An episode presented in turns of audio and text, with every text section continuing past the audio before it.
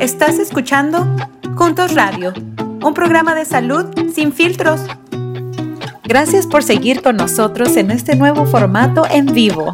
No te pierdas nuestros episodios en vivo por nuestro Facebook Juntos KS. Hola, buenas tardes. Estamos una vez más en esta edición de Kansas al Día, edición Juntos Radio. Muchísimas gracias por sintonizarse y escucharnos háblele al amigo, háblele a la comadre, dígales que ya estamos acá. Yo soy Mariana Ramírez, directora del Centro Juntos en el Centro Médico de la Universidad de Kansas. Y conmigo está mi amiga, mi querida amiga Aude Negrete. Hola, eh, Mariana. Ah, yo soy la directora ejecutiva de la Comisión de Asuntos Hispanos y Latinos, también parte de esta eh, de Juntos de Kansas al Día, edición Juntos Radio. Me da mucho gusto estar aquí, como dijo Mariana. Ah, por favor, compartan, comenten, este y, ah, y díganle a otras personas que conozcan acerca de este, de este segmento donde podemos hablar con los profesionales acerca de diferentes temas. Así es. Y hoy tenemos a unos invitados muy esencial, muy, muy esenciales, esenciales e importantes que además son de talla mundial. Tenemos a la doctora Lisette Olarte, que ella es una pediatra, y al doctor Mario Castro, que él es neumólogo y vamos a estar aquí contestando preguntas sobre la vacuna del COVID, la vacuna del COVID en los niños, qué pasa con la, con la orden del presidente Biden para, para, vacunarse. Entonces, vaya y, agarre las palomitas porque se va a poner, bueno, mándenos por favor sus, sus preguntas por, por el chat y con gusto se las vamos a contestar. Y antes que empecemos de lleno, quería decir, viva México, feliz Día de la Independencia a México y a todos los demás países que celebraron ayer. Un abrazo para todos y qué fortuna poder vivir en, estos tiempos con, con, libertad, con independencia y, qué mejor momento de demostrarnos el amor el uno al otro ahora con, con las herramientas que tenemos para, para, cuidarnos en esta pandemia, sobre todo con las vacunas. Eh, doctora Olarte, quería platicar con usted hemos estado escuchando de, algunos papás que aún no se han animado a vacunar a sus hijitos porque les da miedo que tenga la vacuna tenga alguna consecuencia a, largo plazo y ven más el temor a, ese, a, ese, esos efectos secundarios que el beneficio de, de vacunarlos. ¿Nos puede platicar un poquito sobre el riesgo que tienen los niños que no se vacunan contra el riesgo de vacunarlos?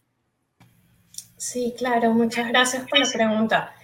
Em, justo el, CDC em, eh, publicó un reporte reciente sobre las hospitalizaciones en niños aquí en Estados Unidos y, en ese reporte eh, ellos eh, estudiaron o analizaron la, la, cantidad de hospitalizaciones que han habido en la población pediátrica, sobre todo, em, bueno, en diferentes grupos pediátricos, pero hablando del grupo pediátrico que se puede vacunar, estaríamos hablando de, de los adolescentes de 12 años a 17, ¿verdad? Porque los menores de 12 años aún no se pueden vacunar, no hay una vacuna para ellos aún. Entonces, cuando, cuando vieron la cantidad de hospitalizaciones que habían en adolescentes de 12 a 17 años, vacunados versus no vacunados, se vio que los, adolescentes de 12 a 17 años no vacunados tenían un riesgo de 10 veces más de ser hospitalizados por COVID que los adolescentes de 12 a 17 años que ya recibieron sus dos vacunas contra el COVID. Entonces, eh, ah, eh, desde finales o desde julio hasta ahora, hemos visto un incremento significativo en las hospitalizaciones en, la población pediátrica. No habíamos visto algo así en toda la pandemia.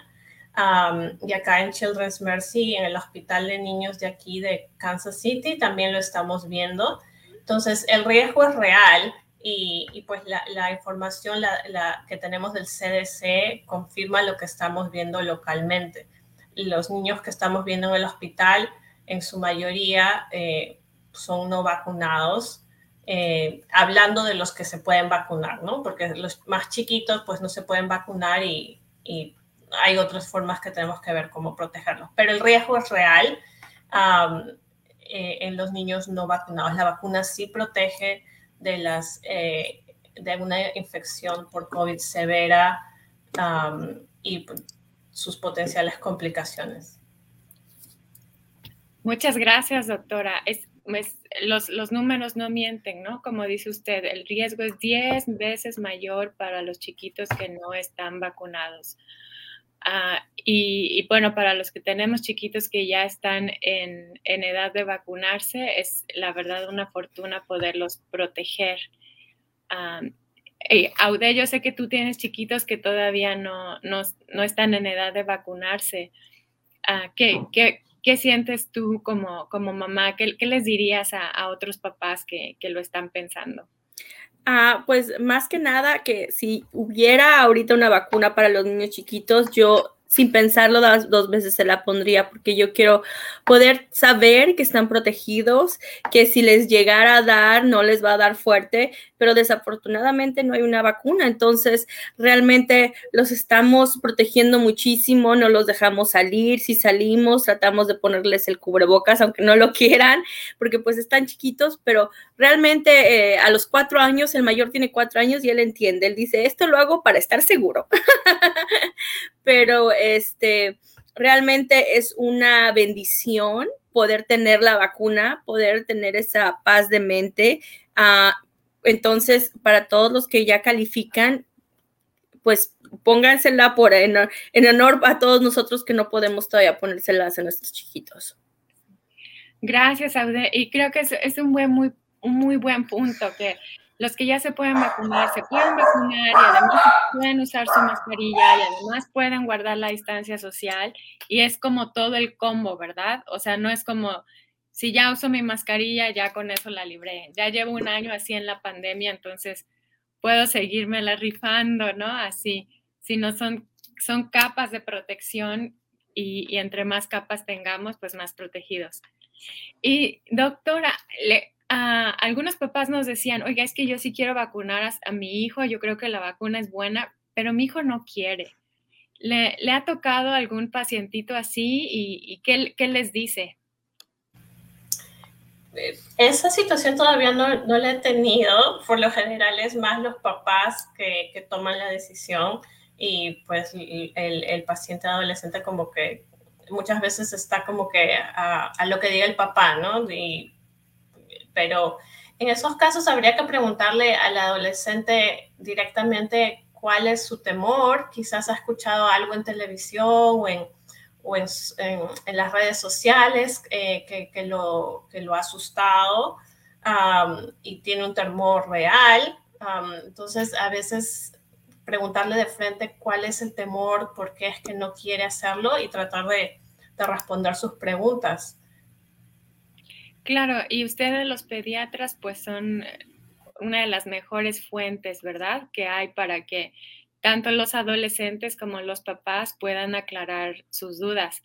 Doctora, ¿ustedes en Children's tienen ah, información disponible para, para papás o adolescentes que quisieran aprender más sobre la vacuna?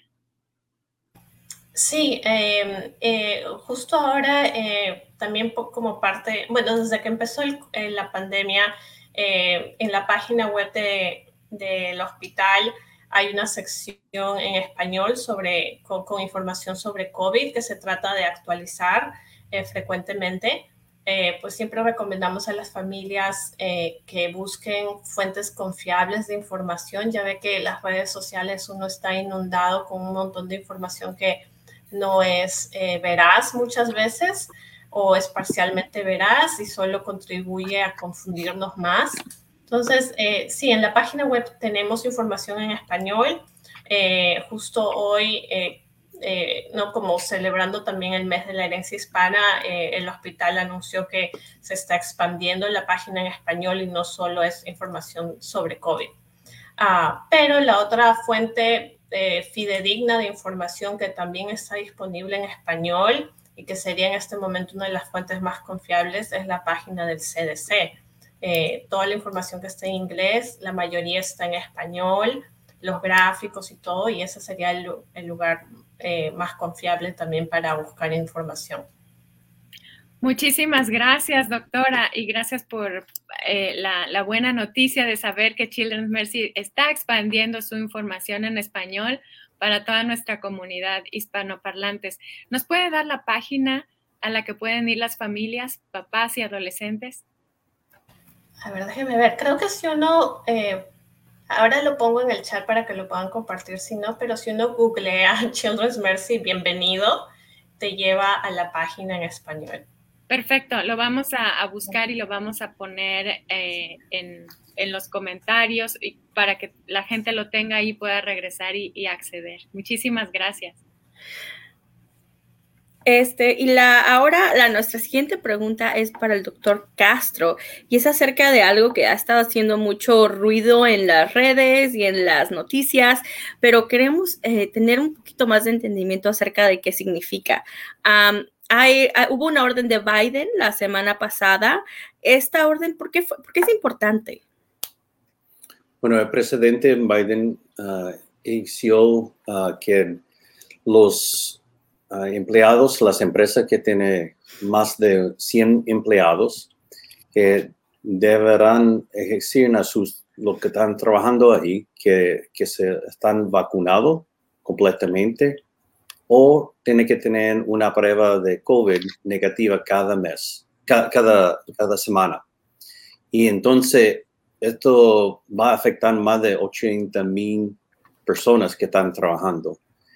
Y también en los ah, empleados de federales, lo que trabajan por el gobierno, tiene que también tener la vacuna puesto o hacen los, las pruebas negativas yo creo que es una cosa que vamos, quizás vamos a ayudar con el con la virante Delta. E, ese Delta es una cosa que nos ha puesto en este tercer nivel de casi 100, 150 mil casos cada día nuevo.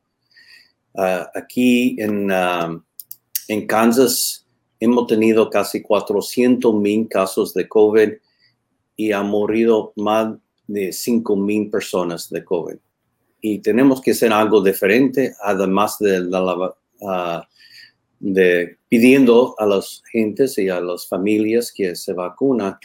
Yo creo este orden del presidente Biden, que con sus ah, seis puntos de, de, este orden, es un, algo para avanzar, ah, para contra, combatir este variante del Delta.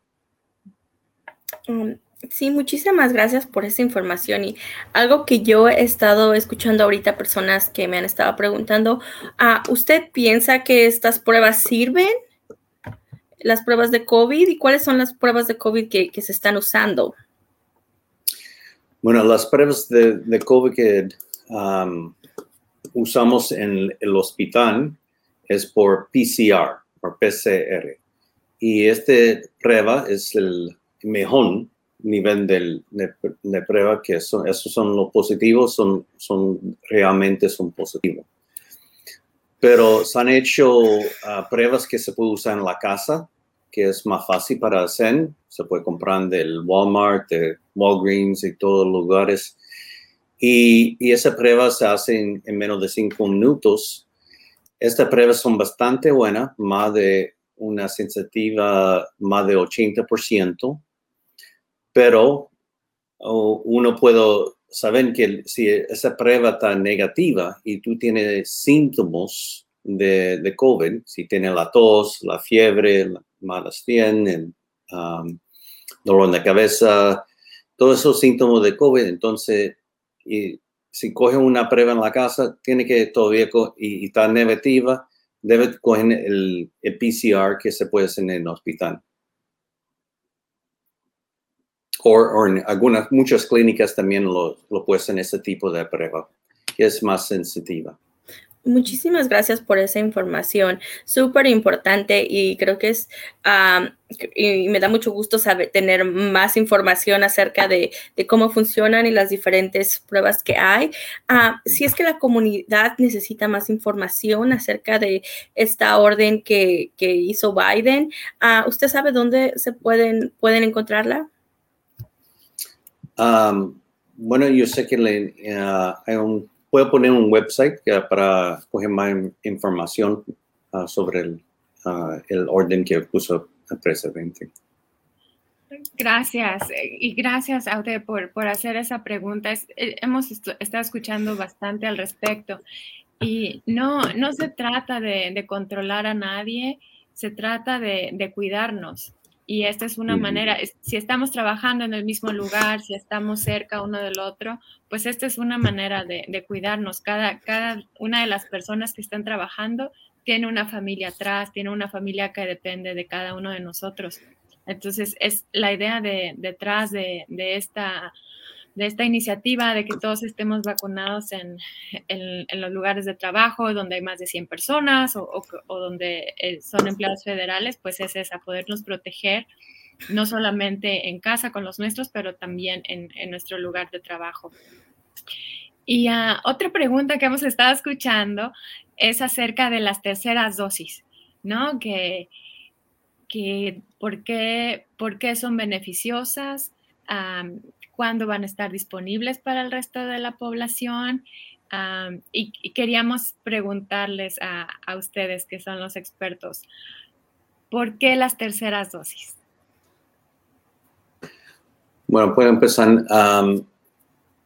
los pacientes, que están tomando algún medicamento o han tenido algún trasplante o han tomado quimioterapia, que el sistema 1 está baja, estos pacientes tienen, que tener la tercera dosis, porque nosotros sabemos que si tú coges las dos vacunas con, con el sistema inmune bajo, entonces no va a responder como debes hacer.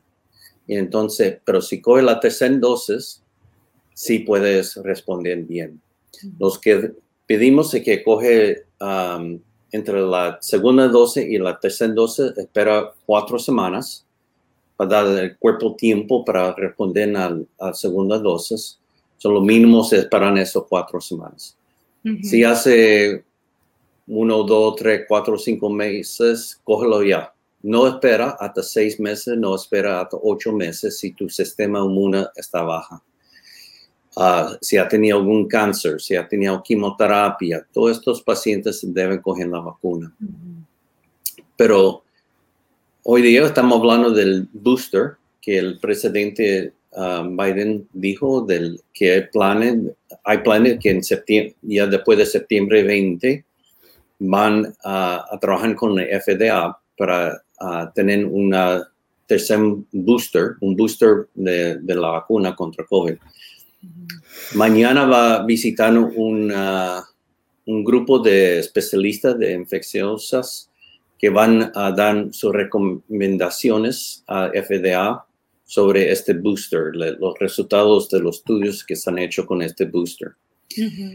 Lo que pensamos es que la población que ha tenido ya dos dosis, ah, que ha, pasado más de seis meses, van a tener ah, acceso a una tercera ah, vacuna contra el COVID.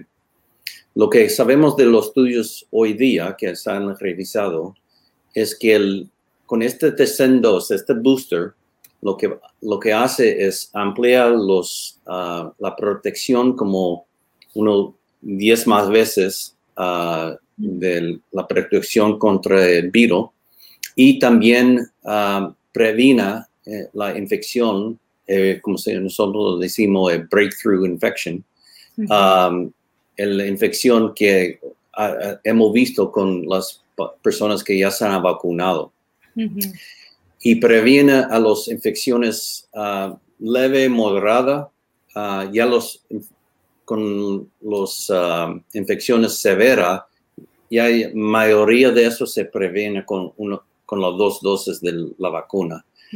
Pero sí, quizá va a ser una, una cosa que podemos hacer para protegernos todavía más. Yo creo que para mí los pacientes que son de mayor edad sería buena idea coger el booster para que tiene más protección. Y también los pacientes que tienen ah, muchas enfermedades crónicas como la diabetes y problemas con el azúcar o la, ah, problemas del corazón, de los riñones, uh, pacientes con, son, con, son, con mucha obesidad, porque estos tipos de pacientes sabemos que con, cuando con el, COVID sufren mucho más y tienen mucho más severa la, la infección. Muchas gracias, doctor. Tenemos una pregunta de la audiencia. Antes de hacerla, nada más quería aclarar entonces, si, si entendí bien, no es que la vacuna está defectuosa, no, no, está buena y entonces hay que poner más porque no sirvió. Es más bien porque una tercera dosis nos protege aún más. Y lo que nos decía es que ya con las dos dosis estamos protegidos contra hospitalizaciones y enfermedades graves. Con una tercera dosis estamos todavía más protegidos para que no nos enfermemos ni, ni de manera moderada, ¿no? Tenemos más protección y tenemos más protección para estos breakthrough cases que son cuando alguien que está ya vacunado se enferma. Es, agregar una capa más de, de protección no que la vacuna no, no haya surtido efecto. ¿Sí? ¿Correcto? Y la pregunta que tenemos de la audiencia dice, ¿los niños también tienen que ponerse una tercera vacuna?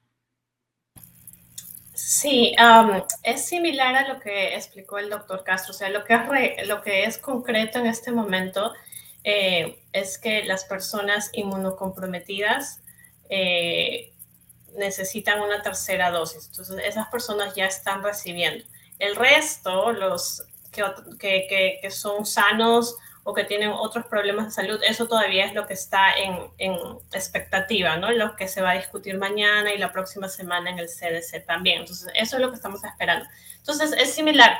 En la población pediátrica, en, en los niños de 12 a 17 años, eh, que tengan un problema del sistema inmune, ya sea que, hayan recibido un trasplante de órganos sólidos o de, médula ósea o que estén recibiendo quimioterapia o que hayan nacido con un problema del sistema inmune o que tengan, por ejemplo, lupus u otra enfermedad reumatológica o enfermedad de Crohn, enfermedades que necesitan ciertas medicinas para ayudar con la enfermedad, pero como efecto adverso disminuyen su, su respuesta inmune, esos niños eh, sí califican en este momento de 12 a 17 para una tercera dosis. Y eh, los, esos niños en el hospital, eh, no, ellos sí, siguen constantemente con los doctores de cada especialidad, entonces a ellos ya se les notificó en el momento en que se, se hizo disponible que que podían ya ir a, recibir sus terceras dosis.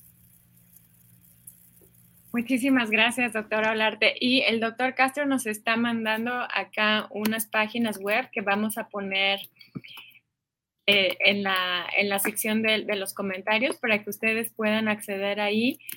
Y son más información sobre las, las, vacunas, la orden del presidente Biden y estoy viendo también cosas claves de, saber sobre las vacunas. Ah, muchas gracias, doctora, por, contestar la pregunta. Uh, amiga Ude, ¿nos, ¿quieres pasar a la parte de los mensajes? Ah, eh, sí, pues, este, primero que nada, este, quiero asegurarme de que todos sepan que es bien importante que compartan, que comenten si tienen preguntas para para ah, episodios en un futuro, o sea, algo que, que, necesiten saber más, nosotros vamos a, estamos poniendo atención acerca de los comentarios que tenemos para buscar más este, profesionales para que nos ah, ayuden a entender todo lo que está pasando ahorita con las actualizaciones, con el COVID y a tener un, espacio, este espacio que es para asegurarnos de que en, en los medios de, redes sociales haya información de, doctores, este, y de, acerca de las, de las diferentes leyes que están pasando ahorita, de las diferentes órdenes. Entonces, si tienen alguna pregunta, por favor pónganla y nosotros vamos a encontrar a alguien que nos ayude a entenderlo mejor y que realmente tengamos este, información profesional, porque yo sé que luego ahí en los, en, los, en los sitios de Facebook encontramos cosas que no son de a de veras, entonces aquí nos aseguramos de tener la información que puede, en la que puede confiar. Comente, comparta y este, también dele like y este, eh, asegúrese de estar con nosotros la próxima semana. estamos aquí todas las semanas a las 6 de la tarde. Este, y la próxima semana vamos a tener más información acerca de otros programas ah, en el estado que ayudan a la comunidad inmigrante. Muy importante, sí, no, no se la pueden perder. Ayúdenos a compartir, necesitamos que nos ayude para llegar a más gente. Eh, la, doctora Olarte y el doctor Mario no solamente son excelentes doctores, eh, en verdad, de, gran talla, pero además se preocupan mucho por la comunidad. Entonces, aprovechen porque son, son un, gran, un gran recurso que, tenemos. Doctora Olarte, ¿algún mensaje final para nuestra comunidad? Ah, bueno, una vez más, decirles a todos que, que se vacunen si aún no lo han hecho. Eh, es una forma de, protegerse la más recomendada en este momento, pero como mencionó Mariana eh, al inicio, no son varias capas las que necesitamos. Entonces, así ya estén vacunados, gracias por hacerlo. Necesitan seguir usando máscara, manteniendo la distancia y pues todo eso que ya, que ya hemos repetido hasta el cansancio, ¿no? El lavado de manos y todo eso. Es la única forma que vamos a eh, interrumpir la transmisión del virus de humano a humano. Eh, nada más eso, eh, decirles que, que, por favor confíen en la ciencia y que si pues tienen dudas, pregunten a su médico o vayan a fuentes confiables como la página del CDC. Y, y muy breve, si Mariana y Odette me, me permiten, quería también compartirles que el 22 de septiembre todas las redes sociales de Children's Mercy Facebook, Twitter e, e Instagram. Van a, tener publicaciones en español todo el día eh, celebrando el mes de la herencia hispana. Por favor, vayan, visiten la página porque espero que eso sea un inicio de que publiquemos más cosas en español en las redes sociales de Children's Mercy. ¡Uh, ¡Qué buena noticia! ¡Qué mejor manera de celebrar la, la, la hispanidad! Ah, pues con mucho gusto estaremos compartiendo el, contenido que, ustedes pongan y gracias por trabajar en este esfuerzo. Yo sé, doctor, hablarte que usted y el, todo el grupo de doctores ahí en Children, Romina Barral, JC Cowden, la doctora Susana, todos están empujando bien fuerte para que nuestra comunidad hispanoparlante tenga acceso a eso. Muchas gracias por todo su trabajo. Doctor Mario, un mensaje.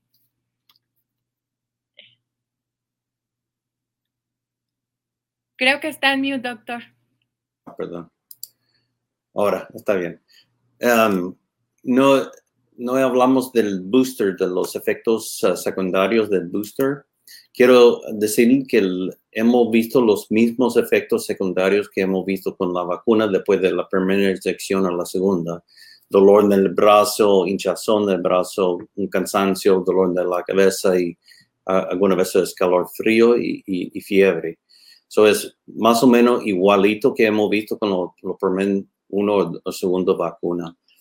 También quiero decirte que esto es muy importante, no solamente para proteger contra la infección, porque yo sé mucha gente puede vivir con la infección, pero tiene que protegerse contra los efectos secundarios de la infección que sigue después de la infección hemos visto cantidad de pacientes, eh, más o menos como unos 20% de pacientes que han tenido infección de COVID, que han tenido problemas ya meses y meses después de la, la infección, con no puedo respirar, con eh, necesitando oxígeno, con dolor de la cabeza y también no puede pensar bien, no pueden oler, no pueden tener gusto. Muchos efectos secundarios hemos visto en estos pacientes con un plazo largo.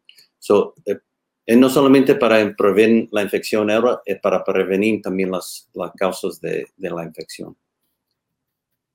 Muchas gracias, doctor. Y tenemos una última pregunta de la comunidad que nos da tiempo de hacer y le voy a preguntar a, mi amiga Ude porque yo sé que ella está a nivel del Estado, se entera de, de muchas cuestiones. Nos están preguntando si hay nuevas restricciones para ir a lugares públicos como cines, iglesias, conciertos. Amiga, estás en mute.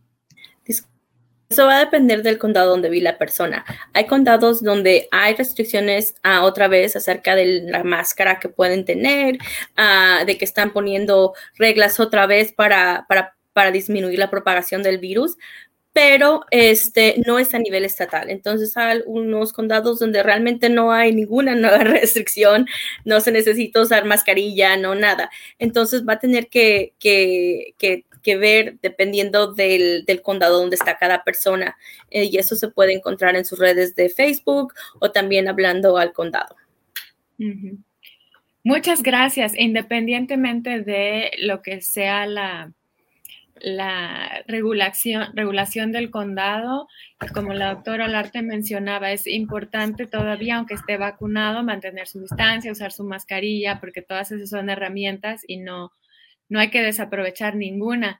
Ah, una, ahora sí, una última, última pregunta mm, eh, de la audiencia. Dice, ¿es recomendable ponerse la vacuna del flu además de la del COVID?